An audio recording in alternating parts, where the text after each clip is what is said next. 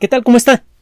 Le damos la bienvenida a El explicador de Enrique Ganem y María de Los Ángeles Aranda.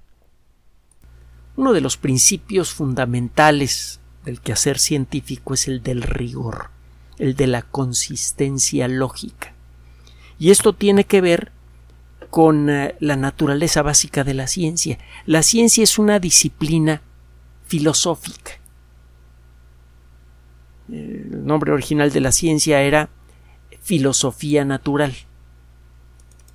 Y cualquier sistema filosófico bien construido mm, requiere de una serie de principios básicos de donde parten todos sus razonamientos. Estos principios básicos son los axiomas.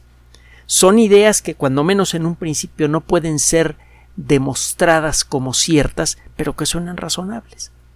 Por ejemplo, que usted nunca va a encontrar una situación en la que por un cierto camino demuestra que una idea es cierta y por otro camino demuestra que una idea es falsa. Por poner una idea tosca, que tendríamos luego que comentar a detalle en otra ocasión, usted no puede demostrar por un lado que uno más uno son dos y por otro lado que uno más uno son tres. Usted podría proponer un sistema aritmético en, donde uno más uno sea tres y ver a dónde lo lleva eso. Pero si usted afianza una perspectiva aritmética en la observación del mundo natural, verá que si tiene usted un frasquito y pone una piedrita y luego pone otra dentro va a haber dos piedritas. Sin meternos en rollos de mecánica cuántica, porque es la mecánica cuántica tiene bueno, unas locuras. Bueno, de hecho ahorita vamos a hablar de mecánica cuántica, pero bueno, eh, el caso es que usted nunca va a encontrar que un razonamiento lógico estricto le vaya a permitir demostrar por un lado que uno más uno sean dos y que por el otro lado uno más uno sean tres. Y lo mismo se va a aplicar a cualquier otra disciplina científica. Usted nunca va a encontrar un hecho en el mundo de la física, por ejemplo, que sea fundamentalmente opuesto a algo que ha encontrado usted en el mundo de la química. Esto suena, pues sí, muy vago, eh, más o menos suena lógico y completamente inofensivo. Cuando usted empieza a hacer trabajo científico, si acepta como razonables los axiomas de la ciencia, por ejemplo, que la naturaleza funciona con base en un juego de reglas lógicas que no se contraponen entre sí. Si acepta usted que el mundo natural existe independientemente de lo que usted pueda observar, que el mundo eh, natural es real y su existencia no depende de que usted exista. Usted puede desaparecer y el mundo natural seguirá existiendo. Si acepta todos estos principios, este rigor científico puede generar resultados verdaderamente inesperados, poderosos e increíblemente útiles desde muchas perspectivas diferentes. Uno de los ejemplos más dramáticos, desde luego, si no es que el más dramático de todos, es el que tiene que ver con la cosmología.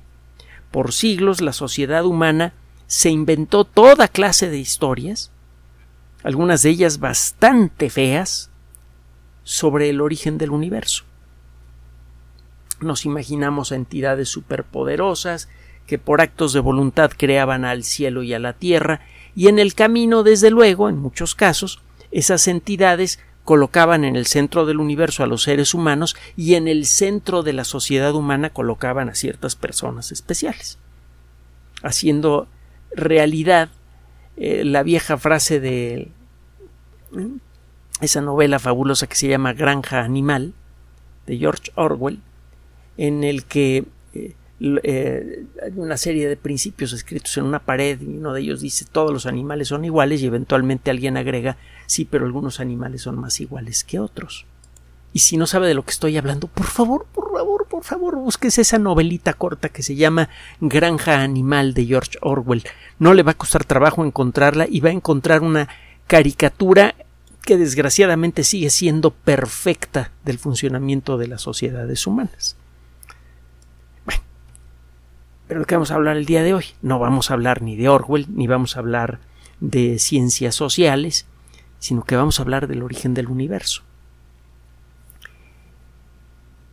Cuando usted se pone a estudiar la distribución de las estrellas en el cielo eh, y empieza usted a aplicar a la observación estelar lo que se aprende en un laboratorio, empieza a encontrar situaciones espectaculares.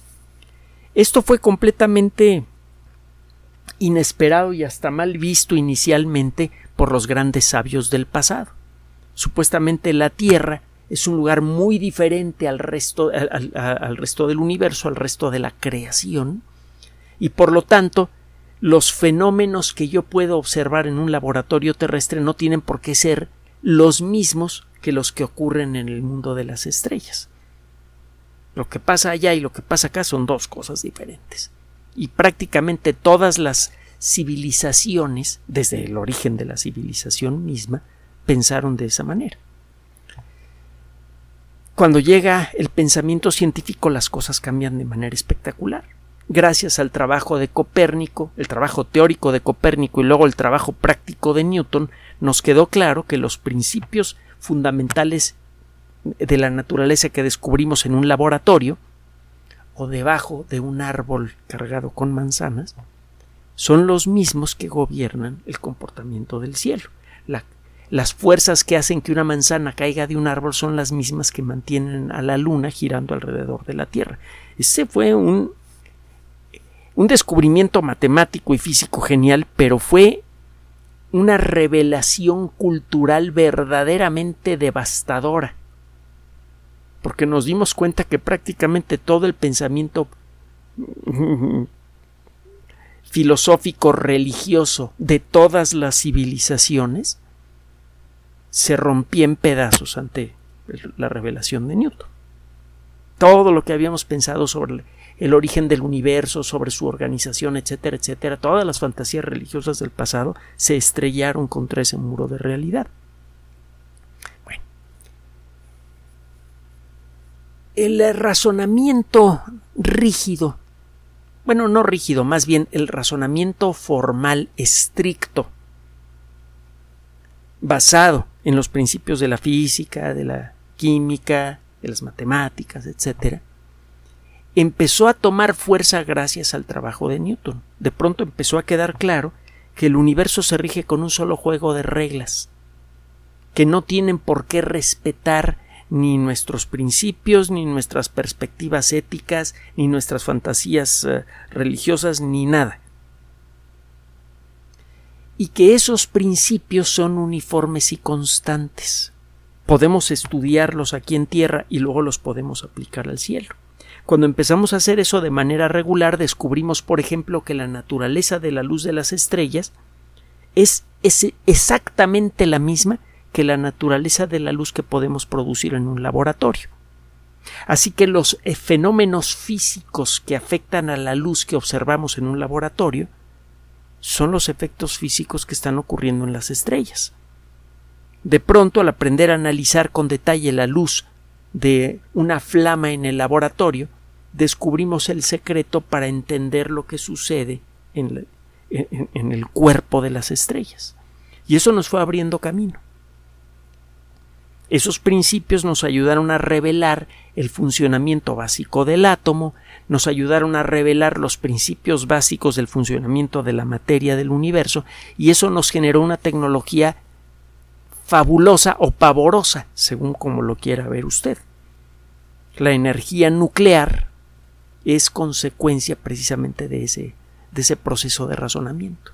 Fue gracias a que empezamos a explorar la luz de las estrellas que pudimos empezar a entender el fenómeno de la radiactividad cuando fue descubierto a finales del siglo XIX y pudimos convertirlo en tecnología. Tecnología que hay que decirlo puede salvar vidas.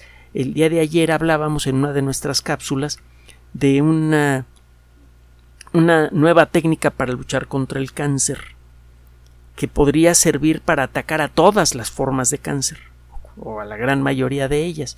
Y entre otras cosas, esta tecnología utiliza elementos químicos radioactivos que podemos fabricar en reactores nucleares. resulta que la respuesta al cáncer podría ser mucho más sencilla de lo que creíamos gracias al trabajo que publicamos ayer en eh, nuestro espacio en Patreon. Por cierto, y como siempre, nunca perdemos la oportunidad, queremos agradecerle profundamente a todos ustedes por el favor de su atención y de manera muy especial a las personas que hacen posible este espacio por su apoyo en Patreon y PayPal. Bueno, bueno en total vamos a brincarnos algunas, algunas etapas para llegar a la papada del tema del día de hoy, que está bien sabroso. La misma lógica estricta que nos permitió darnos cuenta que las estrellas funcionan con que la luz de las estrellas es emitida por los mismos principios que permiten la emisión de la luz de una lámpara o de una vela, esa misma lógica eh, que, no admite dejar eh, cosas sin responder y que no admite inconsistencias, nos llevó para la década de los 30 del siglo pasado a una situación bastante incómoda. Porque resulta que a la hora de observar con gran detalle el funcionamiento, la forma en la que se mueven las estrellas alrededor del centro de las galaxias, esto lo hemos discutido muchas veces en el pasado, se llegó a la conclusión de que en todas las galaxias parece existir cinco veces más gravedad que la que pueden generar todos los átomos que existen en las galaxias. Es claro que todos, eh, toda la materia normal que hay en una galaxia solamente puede explicar aproximadamente la quinta parte de toda la gravedad que existe en una galaxia. Eh, esto parecía ser un error y muchos pensaron que era un error, pero mientras más refinaban las técnicas de observación y los razonamientos para construir esas técnicas, más claro se hacía el fenómeno. Generalmente cuando tiene usted una cosa así muy rara, eh, un resultado muy raro en el mundo de la ciencia, y usted mejora sus técnicas de observación, estos errores desaparecen, solo que este error empezó a hacerse más y más y más y más claro. Eso por un lado es una cosa observacional, hay más gravedad que la que debería existir. Pero por otro lado, en el mundo de la física teórica, empezaron, em, empezaron los desarrollos eh, basados en la mecánica cuántica para tratar de explicar la naturaleza de la materia. Y empezó a quedar cada vez más y más claro que la materia no puede, que, que la eh, energía del universo se puede manifestar en más formas que las que podemos eh, contemplar normalmente desde la Tierra. Recuerde que materia y energía son dos manifestaciones diferentes del mismo fenómeno fundamental, son dos presentaciones diferentes de la misma esencia. La materia se puede convertir en energía y la energía se puede convertir en materia. Lo hemos mencionado en muchas ocasiones. Y es un fenómeno bastante real tan real que todo el sistema geopolítico de la, Tierra está basado en él. Las armas nucleares funcionan con ese principio, entre otras cosas. Y no solo eso, también muchos de los microfenómenos que suceden en el interior de un chip dependen de este rollo. Así que, de no ser cierto este asunto de que la materia se puede convertir en energía y la energía en materia, no funcionaría el Internet, no estaría platicando con usted y, pues bueno, este rollo no se, no, tendría el gusto de echarle este rollo en este momento. Entonces es un, es un hecho muy real. Bueno, pues las, los razonamientos matemáticos que se basan en nuestro entendimiento del funcionamiento de la materia y que se reflejan en, en, una disciplina que se conoce colectivamente como mecánica cuántica, esos razonamientos empezaron a sugerir que la materia del universo necesariamente podía mostrarse en formas diferentes a las que conocemos. Es decir, que además de la materia que conocemos podrían existir otras formas de materia. Total que a la hora de seguir haciendo cálculos empezó a quedar claro que teóricamente deberían existir otras partículas subatómicas además de las partículas que ya eran conocidas en la década de los 40, de la década de los 50, y que sirven para integrar los átomos. Esto eh, le empezó a dar todavía más fuerza al rollo de la materia oscura. Se le llamó materia oscura a esta cosa misteriosa que genera un montón de gravedad, pero que no forma grumos detectables. La materia normal está hecha de partículas subatómicas que naturalmente forman grumos llamados átomos, que a su vez forman grumos llamados moléculas, que a su vez forman grumos llamados astrónomos y físicos. Todas las cosas tangibles del universo están visibles, fácilmente detectables, están hechas de esos grumos de partículas subatómicas. Pero tanto en la teoría como en la práctica empezó a quedar claro que existen otro tipo de partículas subatómicas que no forman grumos, pero que son mucho más abundantes que las partículas subatómicas que sí forman grumos. Ambos grupos de partículas, las que hacen grumos, que se llaman átomos, y las que no, eh, eh, generan gravedad. Y como es mucho más abundante la materia que no forma grumos, es por eso que existe mucho más gravedad en el universo y no se ve de dónde viene. Esas partículas están dispersas y como son tan increíblemente pequeñas y tan increíblemente ligeras, han resultado ser indetectables hasta el momento. El que logre detectar con seguridad la materia oscura se gana de cajón el premio Nobel ese año. Normalmente hay una cola larga para el premio Nobel, porque hay mucha gente que está haciendo trabajo muy valioso. Pero si alguien detecta y demuestra la detección de materia oscura, mire, seguro que lo brincan al principio de la fila. Bueno, ¿por qué le cuento todo esto a usted? Digo, ya hemos platicado antes de la materia oscura y todo esto, pero eh, como no siempre mm, tenemos el gusto de que con frecuencia nos escuchen por primera vez otras personas, pues tenemos que dar el contexto del rollo de hoy. Resulta que un grupo de investigadores canadienses acaba de publicar un trabajo en una revista con un nombre muy sugestivo, Journal of Cosmology and Astroparticle Physics, en español, Revista de Cosmología y Física de Astropartículas. Es una revista que publica trabajos relacionados, por un lado, con la cosmología, que es la disciplina que estudia la estructura actual del universo observable y su historia. Es en el mundo de la cosmología en donde se estudia de manera formal el origen del universo y su evolución, y sin fantasías, sino basado hasta donde se pueden realidades. Y la física de astropartículas es una disciplina que liga a los dos extremos físicos del universo. La estructura actual del universo está dominada en muy buena medida por partículas fundamentales increíblemente más pequeñas que un átomo. Y mire que un átomo mide una diez millonésima de milímetro. Bueno, pues las partículas fundamentales del universo, como los electrones, como los quarks que cuando se juntan forman a los protones y neutrones del núcleo de un átomo, o como las partículas que supuestamente eh, forman parte de la materia oscura, esas partículas son escandalosamente más pequeñas que un átomo.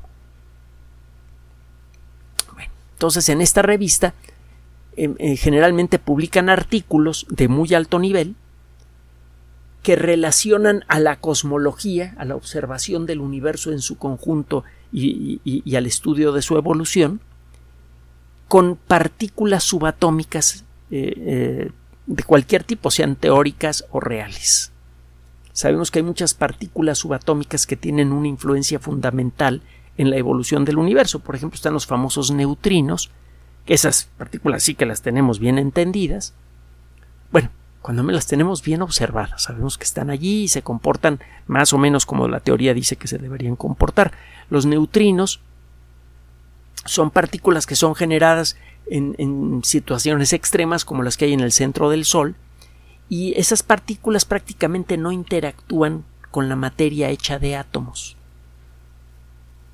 En este momento, a pesar de que es ya nochecito aquí en la Ciudad de México, y que por lo tanto el Sol está prácticamente a mis pies, del otro lado de la Tierra, a pesar de eso, están pasando por cada centímetro cuadrado que sea perpendicular al Sol y por segundo como no me acuerdo si 5 millones de neutrinos por segundo.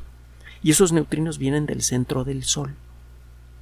En el centro del Sol hay circunstancias super extremas que hacen que el Sol emita la, luz que emite, y además emite un torrente super brutal de neutrinos que pasan a través del cuerpo del Sol como si no existiera, pasan a través de la Tierra como si no existiera y pasan a través de mí como si no existiera.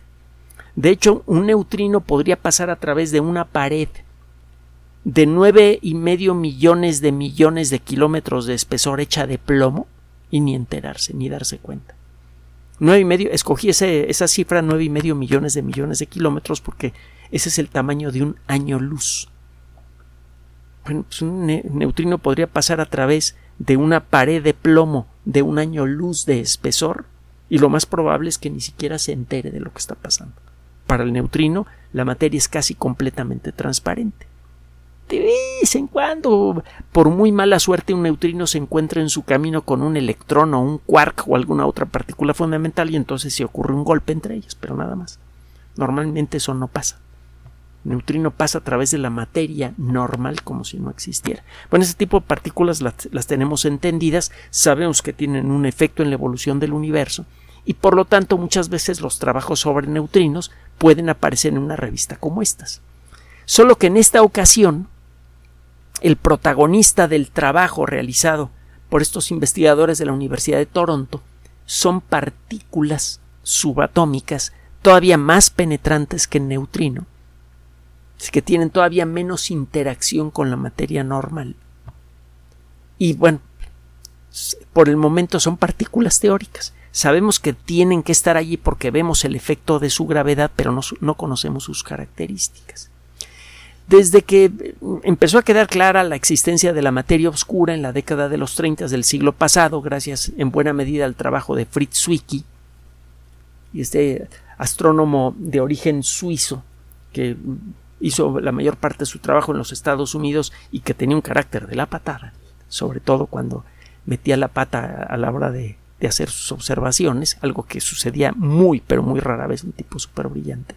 Pero cuando le pasabas, salían unas palabras en, el dialecto alemán que hablan en Suiza que afortunadamente no he podido traducir al español.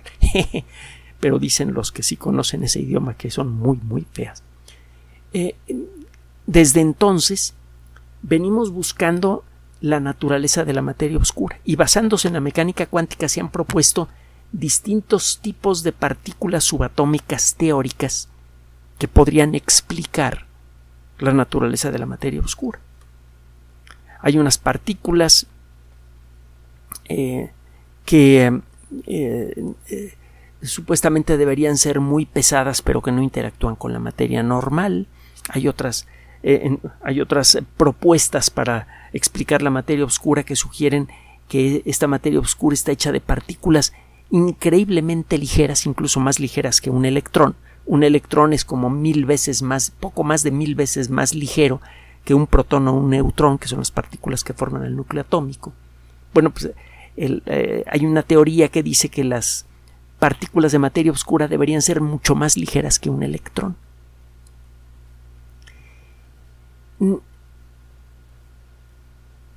Lo que hicieron estos investigadores fue observar eh, mapas generados por otros estudios, por muchos estudios diferentes, de la distribución de las galaxias en el universo.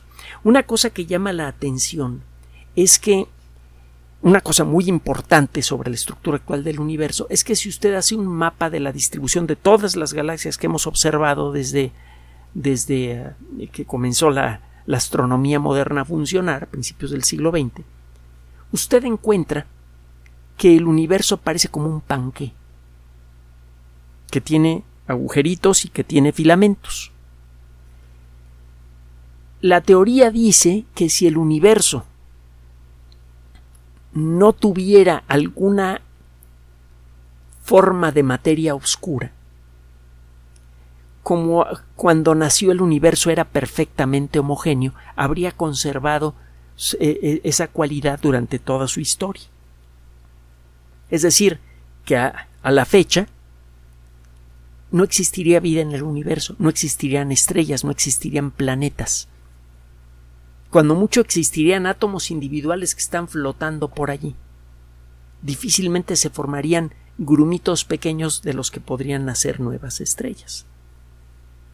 El caso es que el universo, desde que nació, contaba con un principio que le permitió empezar a formar grumos. Estos eh, grumos, estas zonas en donde la densidad del gas de hidrógeno era ligeramente mayor que alrededor, empezaron a ganar tamaño gracias a su gravedad. Y eso les permitió crecer, formar las primeras galaxias, los primeros grandes grupos de galaxias, es decir, los primeros cúmulos.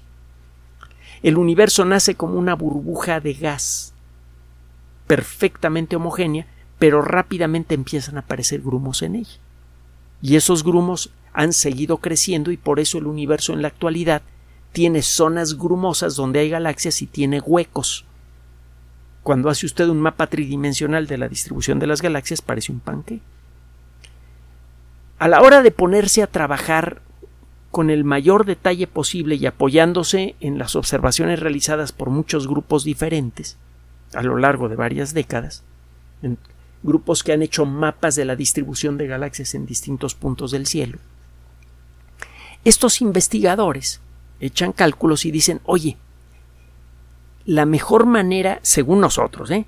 la mejor manera de explicar por qué el universo es así grumoso porque tiene estructura como de panque, es asumiendo que la gravedad adicional que involucra la materia oscura debe ser generada por un tipo de partículas subatómicas que ya habían sido predichas por otros grupos.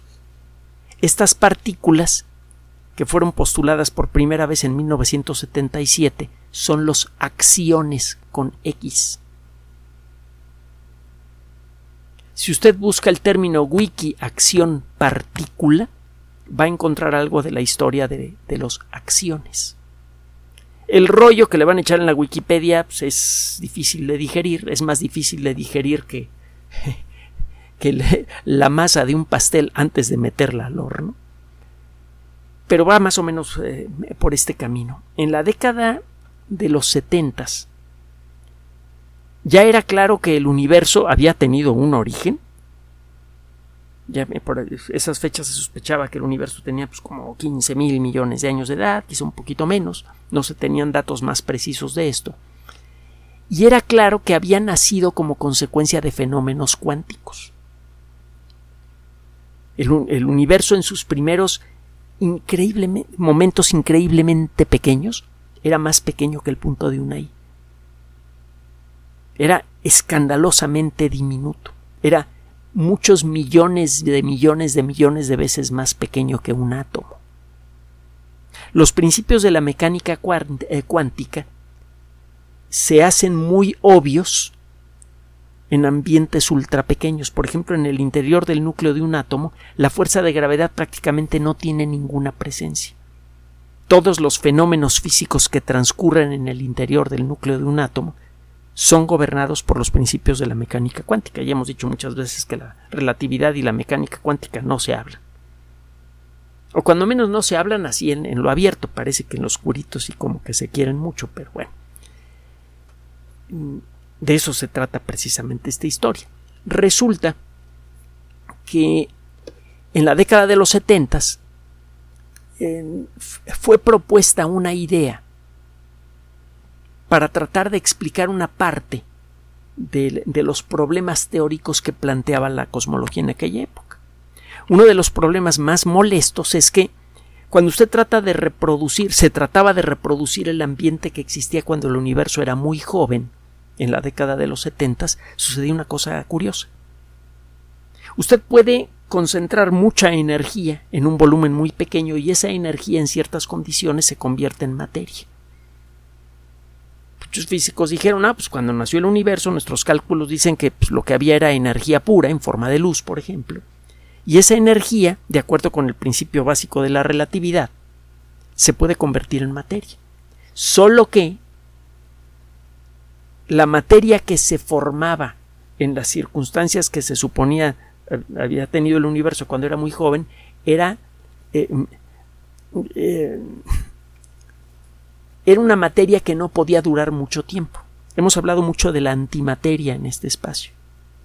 Usted puede concentrar mucha energía luminosa en un volumen muy pequeño y en las circunstancias apropiadas esa energía se convierte en un electrón normal como el que tienen todos los átomos de su cuerpo y en un antielectrón la forma de antimateria del electrón el antielectrón se ve igualito a un electrón normal solo que tiene la carga eléctrica opuesta si un antielectrón y un electrón se tocan se aniquilan y se convierten de nuevo en luz el proceso e, se invierte usted puede convertir luz en materia pero siempre que ocurre esto se forma materia y antimateria en cantidades iguales, que cuando se vuelven a tocar se aniquilan en forma de luz. Bueno, pues los cálculos decían que cuando el universo nació, debió formarse la misma cantidad de materia que de antimateria. Y las observaciones que se habían realizado ya en la década de los 70 sugería que la antimateria en el universo tendría que ser escandalosamente rara. Digo, sí podemos producir antimateria en los laboratorios desde la década de los 30 se no crea que es algo nuevo. Fabricar antimateria en cantidades pequeñísimas es algo rutinario desde hace casi un siglo. Pero bueno, la teoría decía que cuando nació el universo, pues la mitad de la materia debió ser normal y la otra mitad debió ser antimateria. La materia y la antimateria debieron aniquilarse y en la actualidad pues, prácticamente no debería existir un solo átomo. Lo único que debería existir en el universo es luz y una que otra partícula que no ha logrado aniquilarse con una antipartícula, porque la cantidad de partículas y antipartículas debería ser la misma.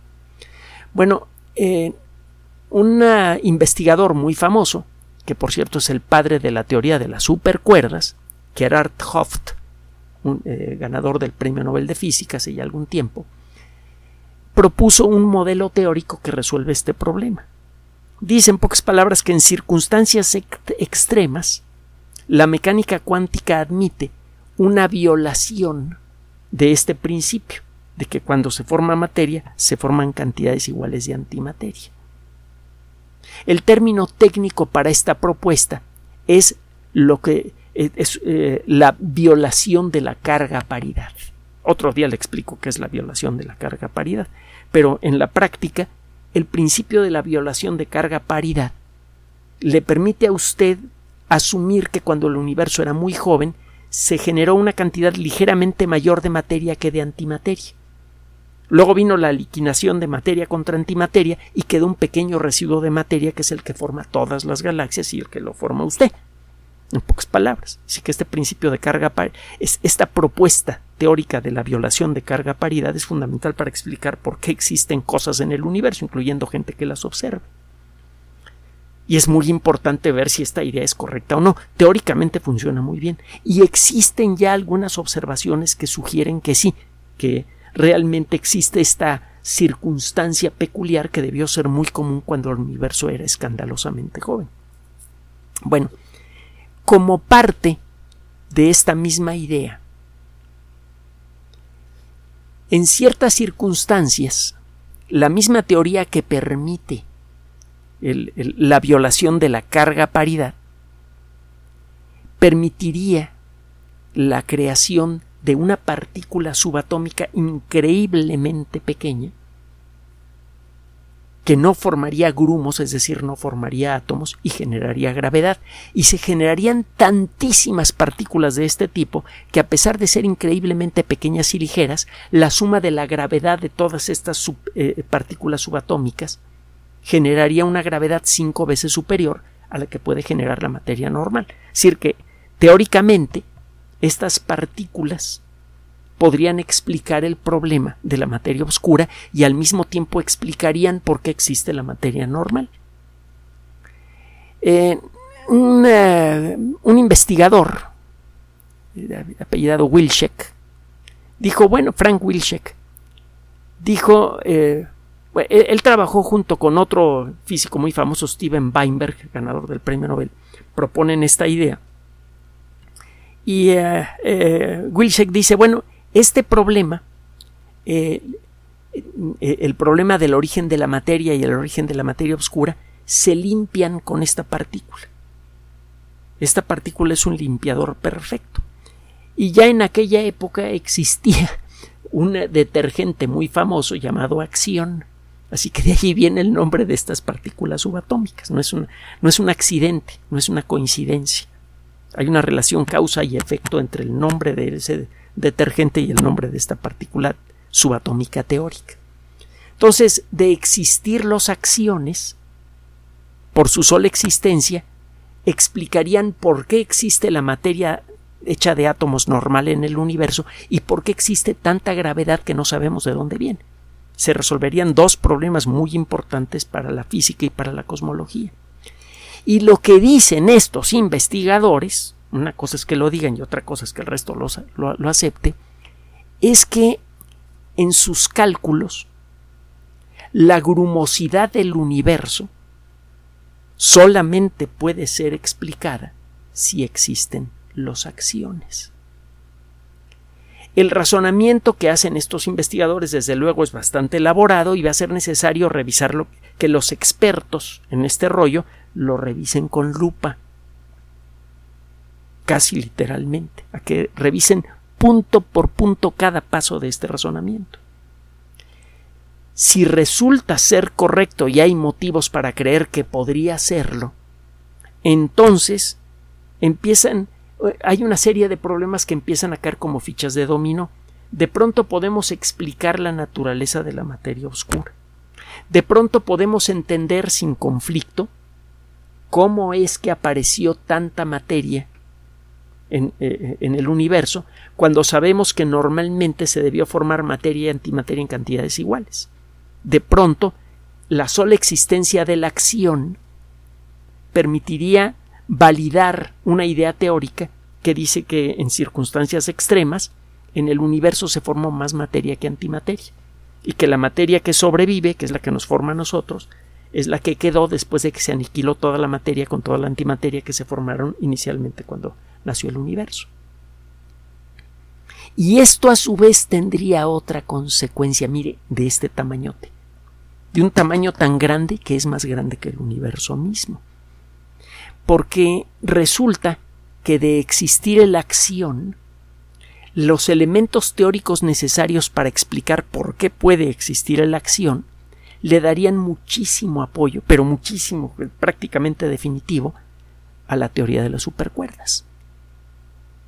Y ya para finalizar esta presentación, recuerde que la teoría de las supercuerdas eh, prácticamente exige la existencia de no prácticamente exige la existencia quizá de otras seis o siete dimensiones más. El universo, de acuerdo con la mejor forma de la teoría de las supercuerdas, la teoría M, debería tener quizá once dimensiones, diez dimensiones espaciales y una de tiempo.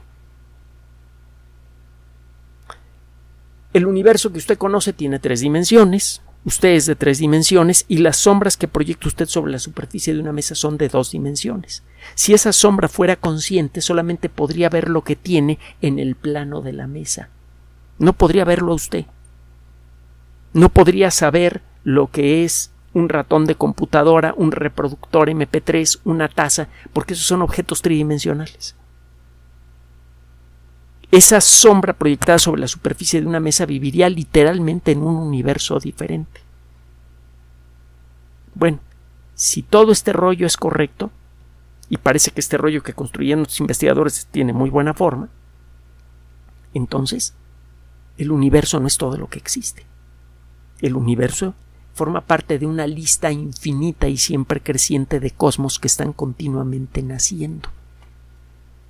Gracias a este tipo de trabajos, y lo hemos dicho en otras ocasiones, podríamos crear las herramientas matemáticas fundamentales, no solamente para entender por primera vez y con un solo juego de ideas a todo el universo que podemos observar.